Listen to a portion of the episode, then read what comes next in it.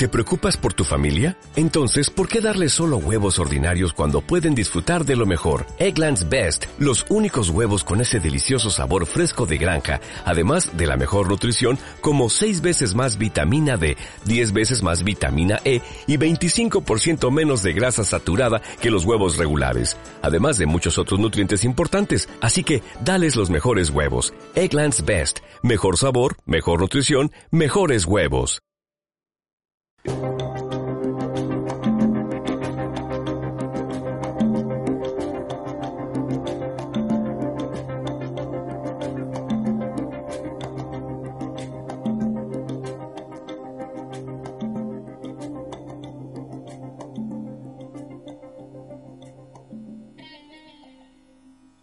historia de Roma.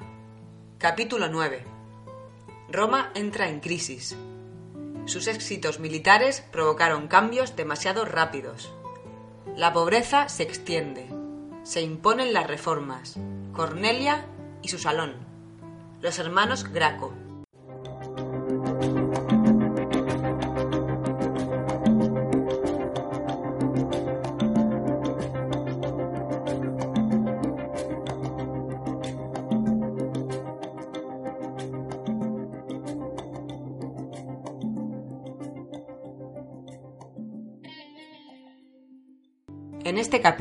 Trataremos de explicar en qué situación se encontraba Roma después de las conquistas.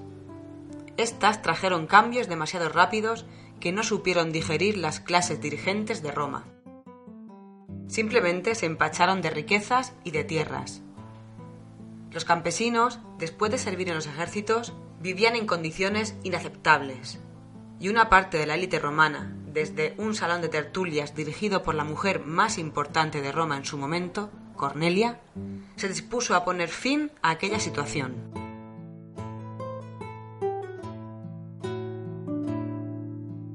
Los hermanos Graco han pasado a la historia como los primeros reformadores agrarios y tan convencidos estaban de ello que pusieron en juego su vida y en ese juego la perdieron.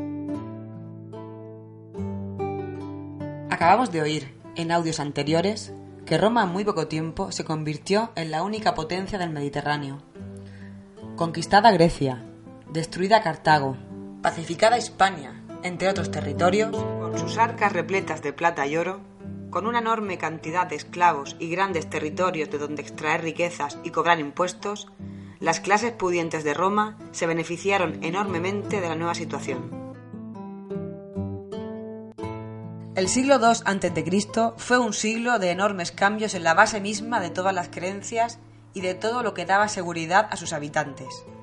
Pero todos estos cambios se producen con tanta rapidez que la sociedad romana no puede asimilarlos y los menos favorecidos quedan desamparados ante la agresividad económica de la aristocracia que acumulan cada día más y más riquezas. Esta vorágine se lo lleva todo por delante. Se lleva la estructura socioeconómica de los territorios tradicionalmente romanos, se lleva su cultura e incluso su relación con los dioses se ve comprometida. La concentración de la tierra en muy pocas manos aumenta el latifundismo, y este latifundismo se sirve para la producción agraria de los esclavos. Nadie fue capaz de vislumbrar el problema del campesinado itálico, aquel que hasta el momento había dado los triunfos a Roma, que se quedaba fuera del sistema porque al aumentar el tiempo de las campañas militares no podía volver a tiempo a recoger sus cosechas y sus campos quedaban abandonados. De los territorios conquistados llegaban productos agrícolas a unos precios con los que los campesinos romanos no podían competir. En muchos casos se endeudaban con tal de mantener sus propiedades, pero al final se veían obligados a vender a los grandes latifundistas. A la situación descrita hay que añadirle la llegada de decenas de miles de esclavos provenientes de las Victorias y que en una buena parte fueron a dar sus brazos al campo a cambio del sustento y jirones de ropa para resguardarse del frío. De esta forma, los campesinos se quedaron en la práctica sin trabajo. Tan grave fue la crisis que la esclavitud voluntaria fue la opción para muchos campesinos, que a pesar de haber dado los triunfos a Roma, ahora no tenían nada para comer. Así, el campesino de toda la vida, ese romano rudo que cultivaba la tierra, alimentaba a su familia, se sacrificaba por Roma, por sus dioses y llegaba a sentir orgullo por ello, rápidamente se convierte en proletari, el proletario. Pero, ¿qué eran los proletari? Los proletarios, en un principio, eran aquellos que no tenían nada más que la prole, o sea, sus hijos. Después, la palabra evolucionó para identificarlos con aquellos que vivían de su trabajo. Pues bien, legiones, esta vez de proletarios, gente sin ningún recurso, propietario solamente de su prole, van inundando Roma y otras ciudades en busca de subsistencia, dejando un panorama desolador. La pobreza llena las ciudades mientras que las clases nobles cada vez acaparan más y más riquezas. Los pobres de las ciudades tampoco entendían muy bien lo que estaba pasando. La situación se hacía totalmente injusta y explosiva.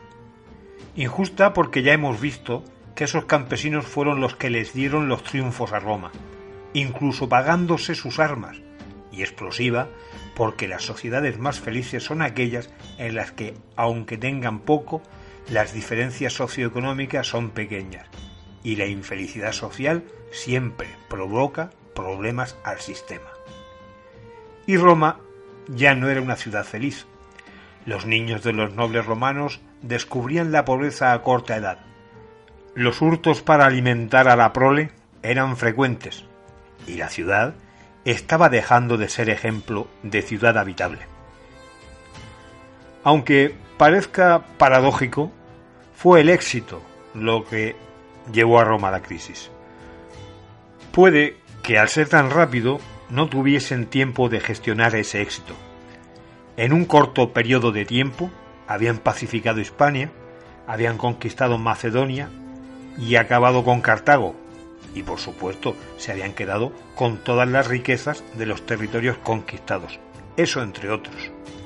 Pero esa riqueza se repartió, como suele ocurrir, de forma absolutamente desigual. Los plebeyos fueron los artífices de las conquistas, mientras que el dinero se lo quedaron los otros, se lo quedaron los patricios, demostrando estos últimos de esta forma que contaban con una miopía con un buen número de dioptrías, eso, eso mismo les llevó directamente a grandes conflictos. Las tierras de los territorios conquistados pasaban a engrosar el áger público, pero las grandes familias romanas se las ingeniaban para apropiárselo y evitar que parte de ese áger público, que en principio estaba destinado para ello, llegara a sus vecinos más pobres. En la misma ciudad, los esclavos suministraban mano de obra barata en los talleres y en las tiendas, condenando de esa forma al paro a los que antes estaban empleados en esos negocios. El panorama pintaba muy mal.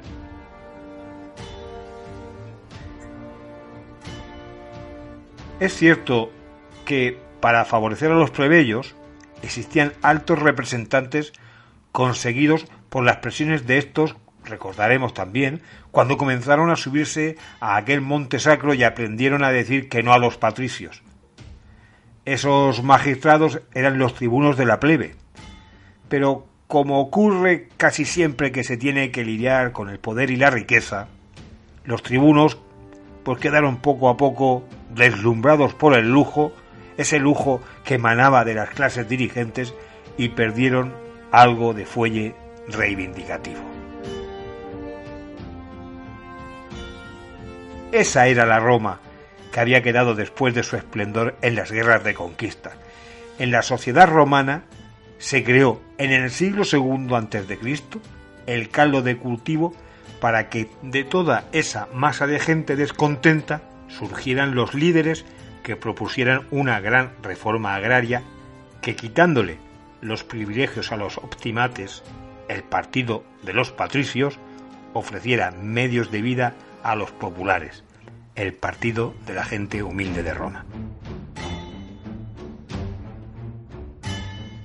Y esos líderes salieron, como lo hacen la mayoría de las veces, de entre las clases privilegiadas, que siempre cuentan entre ellas con personas ilustradas que son capaces de ver un poco más lejos y de manera casi religiosa sienten la necesidad de impartir justicia social. Lo mismo que ocurre con algunos patricios actuales, que sienten la necesidad de repartir caridad entre los plebeyos de ahora. Con total seguridad, esos patricios de ahora se encuentran con la resistencia hasta la muerte de aquellos que no quieren perder ni una sola de sus ventajas. Eso ha sido así siempre y en cualquier punto de la historia. Y eso fue lo que ocurrió también en este caso.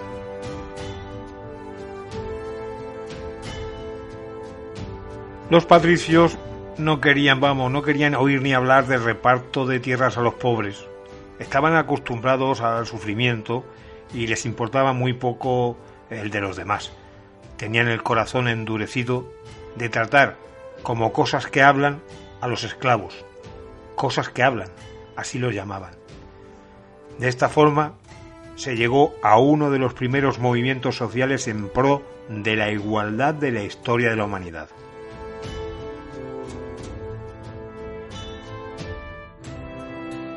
Nada más inaugurado el siglo II Jesucristo, se dio una sublevación de esclavos en Etruria, porque no resistían estar muertos en vida y las legiones les dieron el escarmiento que se merecían. Muchos, muchos de ellos fueron crucificados y los demás solo fueron asesinados. Pero los esclavos no aprendían y diez años más tarde lo volvieron a hacer. Se volvieron a sublevar, esta vez en Apulia. Otra matanza. Y los que sobrevivieron los destinaron a morir bajo tierra. Los llevaron a las minas y nunca más vieron el sol. 50 años después ocurrió una nueva sublevación, esta vez más en serio, y los esclavos seguían sin aprender. Una auténtica guerra servil focalizada en Sicilia. Sicilia era el gran supermercado del esclavismo. Vencieron varias veces a las legiones romanas, adueñándose de casi toda la isla.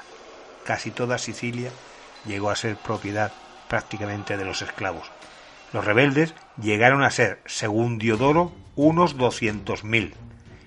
Al final los derrotaron y el castigo, naturalmente, también fue ejemplar. 200.000 hemos dicho. Eso da idea del volumen de la transacción de esclavos que había en la antigua Roma. Corría el año 133 el año que Tiberio Sempronio Graco fue elegido tribuno de la plebe.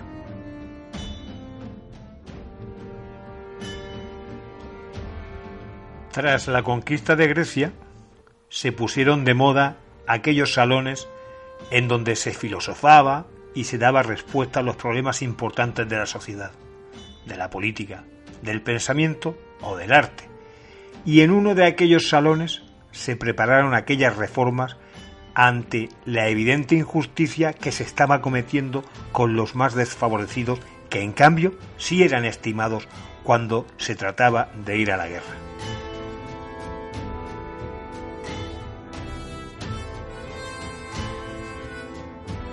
Cornelia era la administradora de un salón muy influyente de Roma.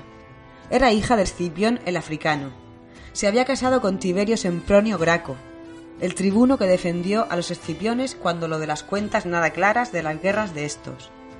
A pesar de ello, Sempronio Graco mantuvo intacto su prestigio de romano honrado. Era un hombre ilustrado y cursó la carrera del honor con éxito, llegando al consulado por dos veces y después a censor. Además de ilustrado, cónsul por dos veces y censor, fue un romano de los de antes, fuerte y potente. Cornelia quedó embarazada que se sepa, doce veces. Enviudó joven y de los doce hijos solo sobrevivieron tres. una chica con problemas físicos y dos varones de los que se sentía profundamente orgullosa. De mamá Cornelia cuenta Plutarco que se encaprichó un rey egipcio y la propuso en matrimonio, pero ella le dio calabazas, diciendo que el ser hija de un escipión, suegra de otro y madre de los Graco no podía compararse en prestigio con el trono de aquel rey. Aventuraba ya que de sus hijos se iba a hablar durante un buen rato. El rato llega hasta este momento en el que estamos contando quiénes fueron y qué hicieron los hermanos Graco. Pero mamá Cornelia también era un caso raro.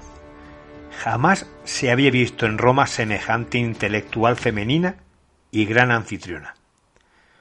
Por su salón pasaba la flor innata de la intelectualidad romana. Políticos, artistas y literatos eran invitados frecuentemente y junto al círculo de los escipiones constituían un salón de actualidad progresista y con gran influencia griega. Los escipiones eran la familia de moda en Roma, y al estar tan bien relacionados, lo que se hablaba en aquel salón tenía su directa repercusión en el Senado romano. Acabamos de decir que en el 133 el hermano mayor de los Graco fue elegido tribuno de la plebe, Aquella magistratura, hasta ese momento, se había considerado santa e intocable. Desde luego era impensable en tiempos atrás que ocurriera lo que ocurrió en ese momento con el hermano mayor de los Graco. Claro que ningún tribuno acometió una reforma de calado como acometió Tiberio. Ese calado afectaba directamente a los poderosos de Roma y ese mismo año este hijo de Cornelia presentó su ley, la ley Sempronia, una de las leyes más famosas, más conocidas de la antigua Roma.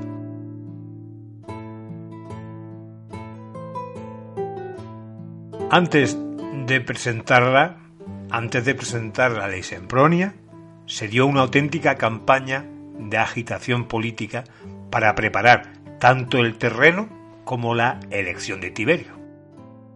Todos los asistentes al salón de Cornelia eran conscientes de la profundidad de las medidas que iban a presentar si conseguían que saliera elegido el nuevo tribuno de la plebe. Sabían de los problemas que iban a ocasionar y del poder que tenían los romanos a los que les iba a afectar la reforma. No obstante, aceptaron el reto e hicieron la campaña política apropiada para salir victorioso de las elecciones. Nos cuenta Plutarco, y esto es textual, que se manifestaron en las elecciones las tendencias ambiciosas y la decisión de actuar del pueblo romano, que con inscripciones sobre los pórticos, los muros y los monumentos invitaban a Tiberio a quitar a los ricos las tierras del Estado para redistribuirlas a los pobres. Nos llama la atención aquí pues dos cuestiones. Primero, la fuerza de la propuesta tenía que quitar el áger público que se habían quedado los ricos para redistribuirlo, como dice el historiador de época, a los pobres. Y en segundo lugar nos llama la atención pues la auténtica campaña de agitación política que se hizo prácticamente muy parecida a la que se hace en la actualidad. Pintadas, cartelería y demás en los sitios públicos y en los lugares en donde la afluencia de ciudadanos romanos era importante.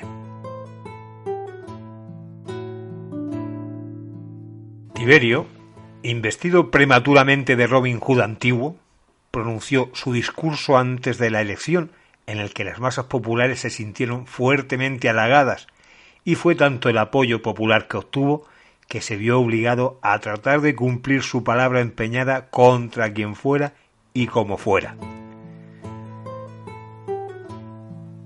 Plutarco nos habla del sincero sentimiento de una persona democrática, defensora de los desheredados, en este fragmento de su discurso. También es textual. Decía Tiberio, Hasta las fieras de la selva tienen su cubil y las cavernas en las que pueden resguardarse.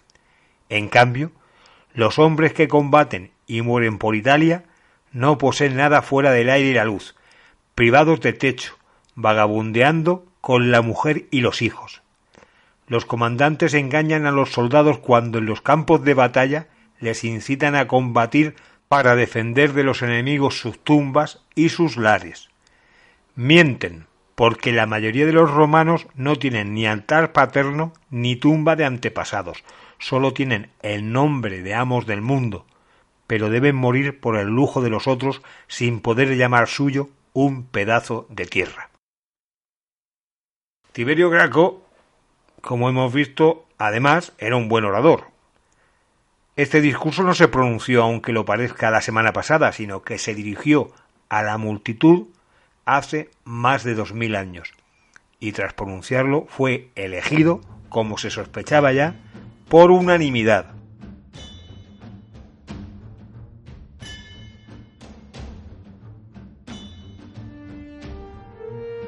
En la elaboración del proyecto de la ley de reforma agraria colaboraron los juristas más importantes de su época, Publio Mucio Escébola y Publio Licinio Craso. A pesar que el contenido del proyecto no ha resistido el paso del tiempo, sí que podemos establecer las líneas fundamentales de él, que son tres. La primera era una ampliación de la vieja ley de Licinio y Sextio, a cada propietario de tierra estatal, el ajer público, se le permitía mantener como propiedad 500 yugadas. Si tenía hijos, se le concedía además por cada hijo 250 yugadas, con la limitación de que cada familia no podía poseer más de mil yugadas, unas 250 hectáreas de tierra estatal. El segundo punto establecía que la tierra estatal restante debía ser restituida al dominio público, que se ocuparía de redistribuirla en pequeñas parcelas, verosímilmente de unas 30 yugadas, esto siempre a los ciudadanos pobres, en arriendo hereditario.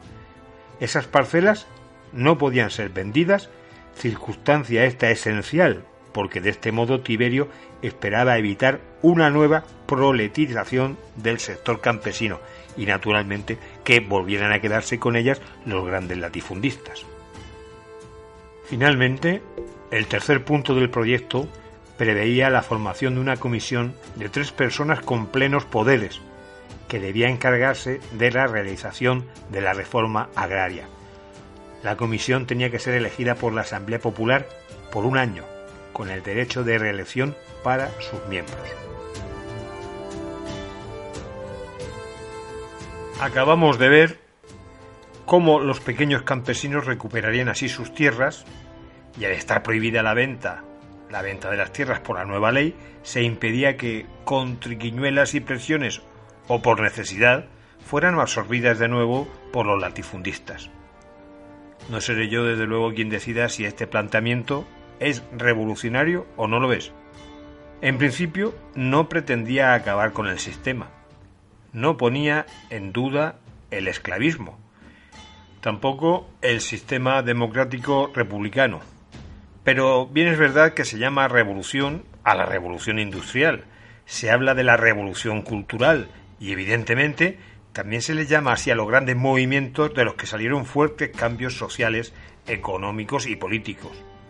Y aún así, parece que los cambios que propugnaron los gracos eran cambios muy importantes por su profundidad, por cómo se llevaron a efecto y viendo a quienes afectaban. A favor de muchos que solo tenían la prole y en contra de unos pocos propietarios de todo lo demás. Y en algunos casos saltándose la legalidad. Si no eran cambios revolucionarios, desde luego lo parecían. Como era de esperar, a los senadores no les gustó demasiado la ley. No les gustó, vamos, ni el nombre, ni siquiera la primera palabra, y pusieron todas las pegas para que la ley no fructificara. Esperaban otra más moderada y esta les parecía excesivamente radical. siempre se utiliza esa palabreja, radical, cuando se trata de favorecer a grandes mayorías. En cambio, esa palabra se convierte en era un acto necesario cuando los beneficiarios son minorías pudientes, como bancos, compañías eléctricas, petroleras, autopistas, entre otros muchísimos otros. Por este motivo, porque era radical, el Senado se opuso a la reforma agraria de Graco. La situación de pobreza de los campesinos parecía que no era radical. Era un asunto moderado ver al padre, la madre y a su prole vagando por Roma sin tener nada más que el aire que respiraban. La lucha estaba servida. La nobleza utilizó a un colega y amigo personal de Tiberio, un tal Marco Octavio, que además era gran propietario de tierras. Este tribuno opuso su veto a su amigo y colega en el tribunado, Marco Octavio fue el hombre elegido por la nobleza para impedir la reforma. Este cargo electo, que había llegado al tribunado para defender a la plebe, y como es natural fue elegido con el voto de los plebeyos, llegada la hora de la verdad, le volvió la espalda y bajo las instrucciones de los patricios romanos, ahora decía que no quería esa reforma. Tenía sus motivos, es verdad, pero era difícil de entender los plebeyos comenzaron a pensar que qué era lo que hacía en aquel puesto. Como ahora, muchas veces, el sillón se queda pegado a las posaderas. Tiberio reaccionó con medidas sobre el tesoro del templo de Saturno. Allí se guardaba el dinero público. Además puso en marcha otras prohibiciones a los magistrados, por lo que las tensiones aumentaron exponencialmente los contendientes comenzaron a salir armados porque todos temían que pudiera saltar sobre su cabeza la chispa definitiva. Pero el Graco lo intentó hasta el final. Hizo una última tentativa para resolver el asunto de manera civilizada. Los tribunos de la plebe se dirigieron al Senado que se encontraba reunido discutiendo el problema, y cuando Tiberio llegó, para su sorpresa, los senadores ya habían decidido que era un asunto tan serio que no era cosa de manejar las palabras contra un hombre muy hábil con esa arma. Graco, nada más entrar, solo pudo escuchar insultos y abucheos.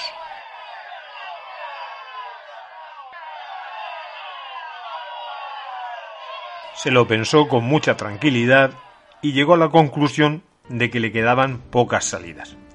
Según el historiador Apiano, se dirigió al pueblo diciéndole que al día siguiente convocaría unos nuevos comicios en los que preguntaría si un tribuno de la plebe, se refería a Marco Octavio, que no se condujese de acuerdo con los intereses de la plebe, debía continuar en su puesto. Eso era novedoso. Enfrentaba a un tribuno de la plebe con sus propios electores y le pedía que se marchara. Plutarco asegura que Tiberio desarrolló el aspecto teórico y práctico de su teoría sobre la soberanía popular. Quiso llevar a la práctica eso de que la soberanía reside en el pueblo. Esta medida fue otra medida novedosa y puede que revolucionaria. Hacía decidir al pueblo sobre sus propios asuntos en la práctica. Y recordemos que ya habían conseguido que lo que se aprobara en las asambleas populares pasaba a ser ley sin necesidad de la aprobación por el estamento senatorial. Aún así, al día siguiente, Tiberio trató de convencer a Octavio de que retirara su veto, y cuando éste se siguió negando, puso a votación la cuestión de si Marco Octavio debía seguir siendo tribuno o no. La respuesta fue contundente. Alguien que se comporta así no puede seguir siendo tribuno de la plebe. Octavio, al que no había manera de hacerle dimitir y que mantenía el apoyo de la nobleza, fue destituido y cambiaron de tribuno. Octavio se quedó con la amistad de la nobleza romana, pero se levantó del sillón del tribunado. Después de esto, la reforma de los Graco se aprobó en aquel mismo lugar y allí adquirió rango de ley. Bien, pues ya tenemos la ley agraria aprobada. Ahora solo nos resta ponerla en marcha. Para ello, habían previsto la creación de una comisión de tres personas, los triunvirus, con plenos poderes, es decir, con poderes dictatoriales. Fueron elegidos el propio Tiberio, su hermano Cayo y su suegro Apio Claudio. El trabajo que se les presentaba era enorme y la falta de colaboración por parte de los afectados absoluta. Era muy difícil establecer qué tierras eran particulares y cuáles las del áger público. Las habían transmitido en herencias, habían levantado muros y todos, todos trataban de demostrar por cualquier método posible que la tierra era de propiedad particular. Además, surgió una nueva dificultad. No estaba previsto en la ley los medios para poner en marcha esas nuevas parcelas, entre ellos la compra de semillas, y a los pobres campesinos era inútil que se le entregaran tierras y no darles la primera financiación para su primer cultivo. Fue entonces cuando llegaron por primera vez los reyes magos de Oriente. En el 133 se conoció en Roma el testamento del rey de Pérgamo. El Senado quería aceptarlo y que engrosara el tesoro, pero Tiberio aprovechó la ocasión porque tenía otros planes. Propuso a la Asamblea Popular que con el regalo del rey oriental se pagaran los medios de producción y las semillas a los nuevos propietarios. Su propuesta fue aceptada de buen grado por la plebe, por supuesto a los senadores tampoco les hizo demasiada gracia. Pero Tiberio no se quedó aquí, sino que trató que los plebeyos decidieran también en política exterior, de esa manera ninguneó al Senado, al menos ellos se sentían ninguneados. Aseguró que el comportamiento de Roma con respecto a las ciudades de aquel reino oriental era cosa del pueblo y no era de los nobles senadores. Fue un paso más en su teoría sobre la soberanía popular. Se desvelaba el alcance de su pensamiento sobre los verdaderos propietarios de la red pública, la cosa pública. Era ya un desafío demasiado grande para el Senado. Los senadores reaccionaron y decidieron correr calumnias por toda Roma, asegurando que lo que quería, en realidad, era convertirse en rey de Roma, y que desde Pérgamo llegaría el manto y la diadema del rey fallecido Atalo. Y eso de acusar a alguien de querer convertirse en rey no era cosa baladí. Ya sabemos que cualquier romano que se precie podía asesinar legalmente al que quisiera investirse en monarca de Roma. Las cosas para Tiberio se estaban poniendo feas. El Senado no perdonaba lo de la soberanía popular. Puede que menos todavía que lo de la reforma agraria. Tiberio se vino arriba y siguió proponiendo reformas tras reformas que nunca pudo ver realizadas, pero que servirían a su hermano Cayo. Pasaba el tiempo y se acercaban las nuevas elecciones al tribunado de la plebe del 132 a.C. Para terminar de hacer efectiva su reforma, Tiberio quiso hacerse reelegir y los senadores no estaban dispuestos a consentirlo. Tenían preparada la batalla decisiva. El pontífice máximo, el jefe de todos los religiosos, Escipión Nasica, junto a los senadores y una multitud de seguidores, se lanzaron a la plaza donde se reunía la Asamblea Popular.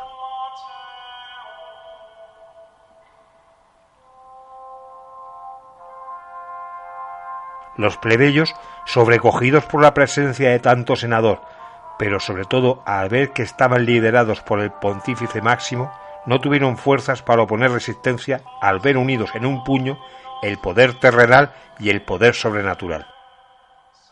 Seguramente quedarían paralizados al ver al Papa de su época alineado con los poderosos de Roma, y no pudieron impedir que asesinaran a Tiberio y a unos trescientos de sus seguidores. Estaba todo calculado. Jugaron con la sorpresa del Papa. Sus cuerpos fueron arrojados al Tíber durante la noche. Su hermano Cayo pidió permiso al Senado para recuperar el cadáver y darle sepultura, pero se lo denegaron. Roma podía dormir tranquila. Se había salvado de un rey. Con el tiempo siguieron repitiendo la misma hazaña. A mamá Cornelia le habían asesinado a un hijo que ella había educado para pasar a la historia reformando Roma. Estaba desconsolada, pero le quedaba otro hijo, Cayo.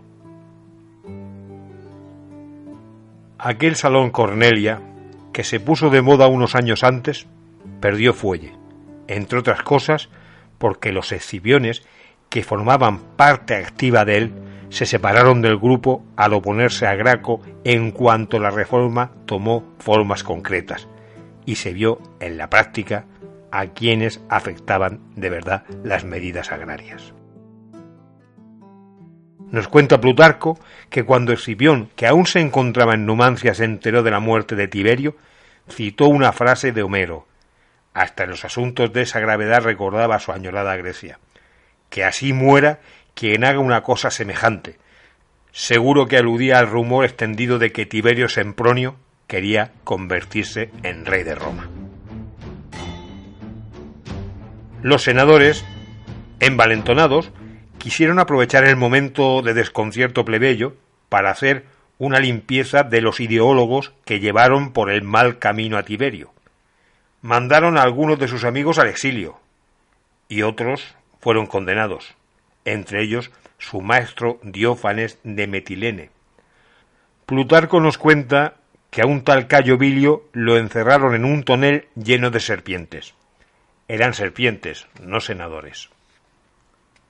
A su regreso, el general Escipión puede que arrepentido de su frasecita y viendo que la reforma agraria, a pesar de todo, no se había abolido y seguía su curso procurando medios de vida a los humildes campesinos, se colocó otra coraza, se puso a favor de Tiberio en la Asamblea Popular y volvió a agarrarse a la estela popular. Pero el que peor lo pasó de entre los nobles fue el pontífice máximo, que a pesar de ser el papa de los curas paganos de su época y elegido de por vida, ante la irritación plebeya que poco a poco se había repuesto de la impresión de ver llegar a todo el Senado y al pontífice para asesinar a Tiberio, recurrió a sus amigos senadores, quienes le prepararon una misión oficial en Pérgamo, y tuvo que dejar abandonado su cargo de jefe de pontífices y con el miedo de acabar como el Gra con el Tíber, se marchó a Asia Menor para cumplir aquella misión que fue sólo una excusa para salir por piernas de allí aquel Escipión Nasica no pudo seguir sufriendo con la reforma agraria ni con Cayo, el hermano de Tiberio, que insistió en ella. Murió poco después de huir para exiliarse. No acabaron las muertes de los romanos destacados, porque poco tiempo después Escipión apareció muerto en su cama. Se disponía a intervenir en la asamblea y tenía un resumen escrito en su tablilla encerada de lo importante de su intervención. Los comentarios afloraron en Roma. Todos tenían a su candidato para echarle la culpa de la muerte de Escipión. Algunos incluso pensaban que fue su mujer. Sempronia no se llevaba muy bien con su marido y decían que ayudada por su madre, Cornelia, lo habían envenenado. Añadían para dar verosimilitud al caso del militar envenenado, que su suegra tampoco le había perdonado nunca el poco auxilio que recibió su hijo Tiberio de él. Hace unos días recibí un correo de un oyente en el que me decía que todo muy bien, pero lo de los nombres era un auténtico despropósito. Por eso vamos a intentar que se entienda. Ya lo hicimos una vez al respecto del cartaginés Amílcar y el yerno y sus hijos para ayudarnos a la comprensión de quienes vinieron a Hispania. Vamos a hacer lo mismo y recordar de nuevo quiénes eran estos personajes que acabamos de mencionar. Lo mejor sería que tuvieran un papel y un lápiz a mano. Vamos a verlo. Cornelia era hija de Escipión el Africano, el héroe de Zama en su batalla contra Aníbal. Lo recordaremos. Así acabó la Segunda Guerra Púnica. Cornelia se casó con el cónsul y censor Tiberio Sempronio Graco. Fue madre de doce hijos, pero los únicos que llegaron a la edad adulta fueron Tiberio Sempronio Graco, Cayo Sempronio Graco y Sempronia. Hasta aquí creo que todo bien claro. La única hermana de los Graco se desposó con su primo, Publio Cornelio Escipión Emiliano, y es este el Escipión que acaba de morir entre un mar de dudas. Este fue hijo de Emilio Paulo, recordaremos aquel que trajo un barco a Roma lleno de intelectuales griegos, pero que al morir, a morir el del barco, fue adoptado por la familia de los Cornelios Escipiones. Yo creo que ahora ha quedado bastante más claro. Pues eso, Tiberio Semporonio Graco, el de la reforma agraria y el acusado de aspirar a rey, era cuñado de Publio Cornelio Escipión Emiliano, porque se casó con Sempronia, su hermana. Mucho salón luciendo el tipo, presumiendo de liberalidad y de ver la política romana de otra forma, pero a la hora de la verdad ayudó bien poco al hermano de su mujer, Tiberio que no hizo más que aplicar las doctrinas aprendidas en aquel salón de tertulias donde se presumía de Escipiones. Suele pasar con los políticos de salón.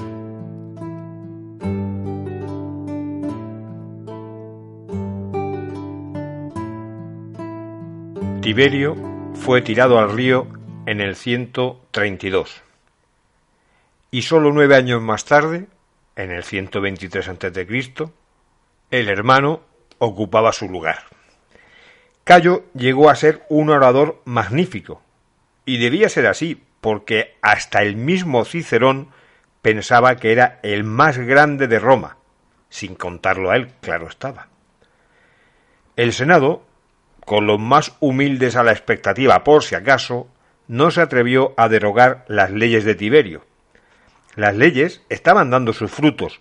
El censo de ciudadanos había aumentado en unas 80.000 almas como consecuencia del aumento de vecinos con tierra, pero los que tenían que ceder tierras que anteriormente se habían apropiado de manera ilícita del áger público seguían sin estar dispuestos a perderlas. Cayo Graco estaba muy por encima de todo esto. Supo poner sobre la mesa los problemas reales de su época, dándoles unidad y coherencia. Fue uno de los más grandes políticos de la antigüedad. Aunque siguió los pasos reformadores de su hermano, fue mucho más allá. Se dio cuenta que eran tres los grandes problemas que atenazaban Roma la reforma agraria, la democratización del Estado y la extensión de los derechos de ciudadanía a todos los italianos. Mejoró la ley agraria, restableciendo la actividad de los triunviros agrarios para seguir identificando las tierras y poder cumplir con los repartos. Promulgó la ley frumentaria, la ley sobre el trigo, que garantizaba a los más pobres el acceso al pan. Esto tuvo repercusiones, porque aunque dicho así quede bonito, precipitó los precios y se resintió la economía agrícola de Italia.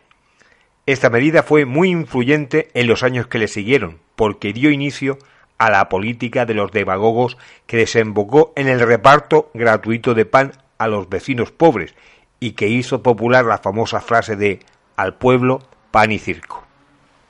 También legisló sobre la milicia, estableciendo que no se podría llamar a las armas a los ciudadanos con menos de 17 años de edad, y que el equipo del soldado, es decir, sus armas e impedimenta, debía costearlos el tesoro romano sin que pudiera sustraerse, como se hacía hasta ahora, de su sueldo. La ley sobre la construcción de calles fue una consecuencia de la necesidad del transporte de cereales a Roma. Esta ley dio trabajo a muchísimos obreros y empresarios. El mismo Cayo dirigía todas las obras, provocando que la aristocracia y el Senado se subieran por las paredes de indignación al sentir que otro Tiberio más invadía sus competencias.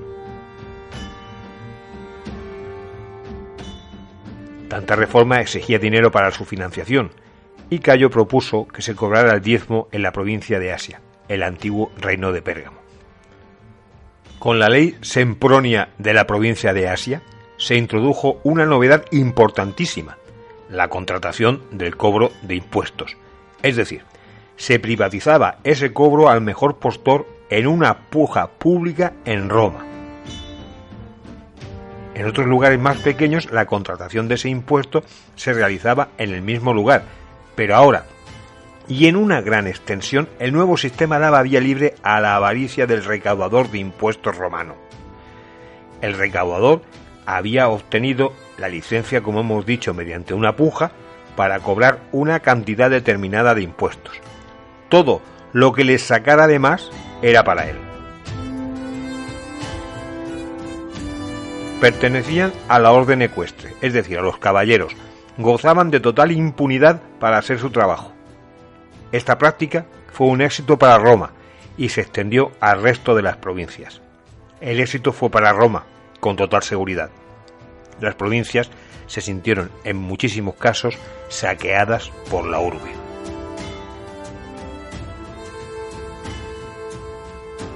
Cayo había llegado a la cima de su poder. En el fondo era un dictador.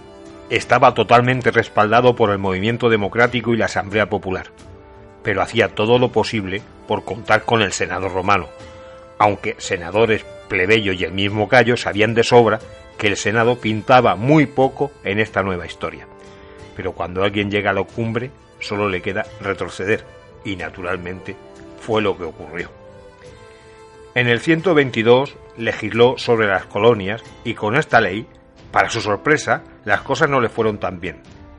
Inmediatamente después lanzó un proyecto de ley para conceder la ciudadanía romana a todos los aliados y latinos, aunque muchos autores sostienen que era una ciudadanía limitada para los aliados y completa para los latinos.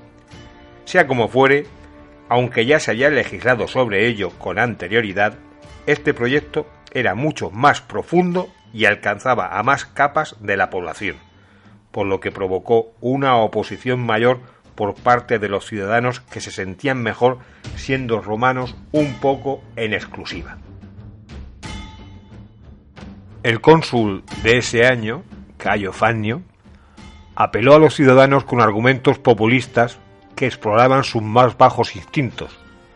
Sostenía que los latinos le quitarían los mejores puestos en Roma en cuanto adquiriesen su nacionalidad. Algo así como hemos visto hace muy poco con respecto a la emigración en Estados Unidos. Emigrantes latinos votando y pidiéndole a Donald Trump que levantara de una vez el muro con México para que no pudieran entrar. Con ellos dentro ya bastaba.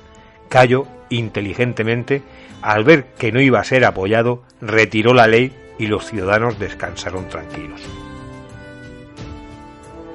Aquí, con el asunto de la retirada del proyecto de ley sobre la ciudadanía, realmente acabó la carrera política del menor de los Graco perdió el apoyo de las masas populares. Ahora le tocaba sufrir a los aristócratas y a los senadores. Aún tuvo fuerzas para presentarse a una tercera reelección, pero también fue derrotado. El Senado maniobró y la Asamblea Popular se dio cuenta de que era un primer paso para sabotear la legislación de los Graco. Al día siguiente los simpatizantes de Cayo se presentaron armados en la reunión. Uno de ellos descalabró a un senador. Después se presentarían los senadores acompañados de sus esclavos recordando lo bien que acabó lo de Tiberio. El pontífice máximo no hacía falta. Comenzaron las escaramuzas y Cayo hizo un último intento por tener la fiesta en paz. No lo consiguió y él y sus partidarios se refugiaron en el monte Aventino, cerca del Tíber. Al final Tiberio se lanzó al río y cruzó a nado hasta la otra orilla. Era perseguido y no encontrando otra salida, ordenó a un esclavo suyo que le acompañaba que le matara. Indro Montanelli, en su historia de Roma, termina el capítulo dedicado a Cayo Graco de esta forma. El siervo obedeció. Después extrajo el puñal teñido de sangre del pecho de su amo y se lo clavó en el propio. Un secuaz de Cayo cercenó la cabeza del cadáver, la rellenó de plomo y la llevó al Senado que había ofrecido su peso en oro. El pueblo llano que tanto le aplaudió ni siquiera pestañeó ante el asesinato de su héroe. Estaba demasiado ocupado saqueándole la casa. Cornelia, la madre de los dos hijos asesinados y de una viuda sospechosa de asesinato, se puso de luto. El Senado le ordenó que se lo quitase.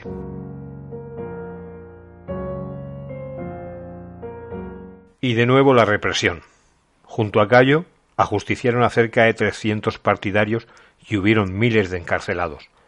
La victoria de los nobles conservadores hacía vaticinar que la represión seguiría, pero los senadores se frenaron en sus impulsos primitivos, guardaron en un cajón la reforma agraria, pero no tocaron la tasa del trigo. Fueron muy astutos, y con la excusa de favorecer a los nuevos pequeños propietarios surgidos de la reforma de los Graco, se les permitió vender las tierras asignadas.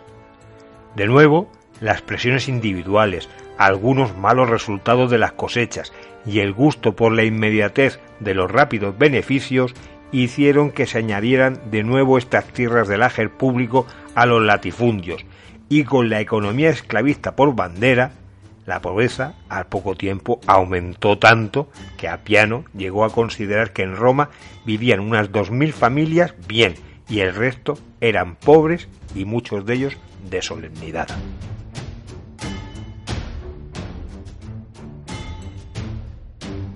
Bien, creo que a través de estos minutos hemos conocido bastante bien a estos dos hermanos.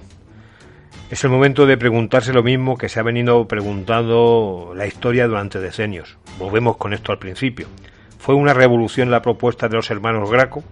Parece que en el amplio sentido de la palabra no lo fue, porque no tenían la intención de acabar con el régimen económico del que se habían dotado, un capitalismo primitivo basado en la esclavitud. Muy al contrario, en última instancia pretendían reforzarlo al querer hacer más operativo todo el sistema. No obstante, al actuar en contra de la oligarquía en nombre de los demócratas y saliéndose repetidas veces de los límites constitucionales vigentes, sí que actuaron como líderes revolucionarios. Es sólo desde este punto de vista que se puede defender que la reforma agraria fue revolucionaria. Sea como fuere, los Graco ya eran historia, y por el contrario, los intentos de reformar la propiedad de la tierra en todo el planeta siguen vigentes.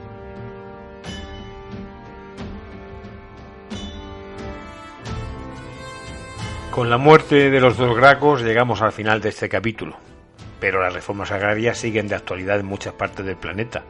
No estaría mal que todos estuvieran qué es lo que pasó en aquel periodo en la ciudad eterna.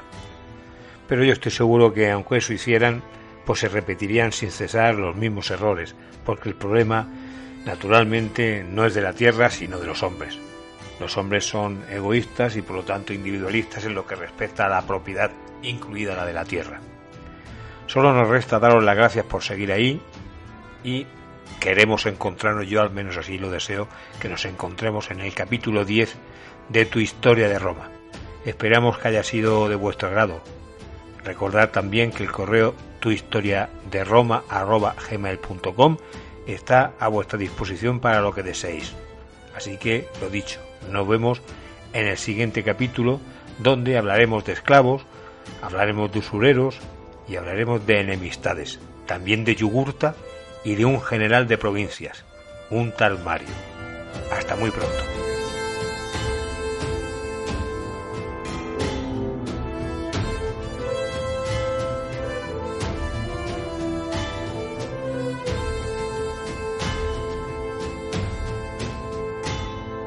What's the easiest choice you can make? Window instead of middle seat? Picking a vendor who sends a great gift basket? Outsourcing business tasks you hate? What about selling with Shopify? Whether you're selling a little or a lot, Shopify helps you do your thing, however you cha-ching. Shopify is the global commerce platform that helps you sell at every stage of your business. From the launch your online shop stage to the first real life store stage, all the way to the did we just hit a million orders stage. Shopify's there to help you grow. Whether you're selling scented soap or offering outdoor outfits, Shopify helps you sell. Wherever and whatever you're selling, Shopify's got you covered. Sign up for a $1 per month trial period at shopify.com slash try. Go to shopify.com slash try now to grow your business, no matter what stage you're in. Shopify.com slash try.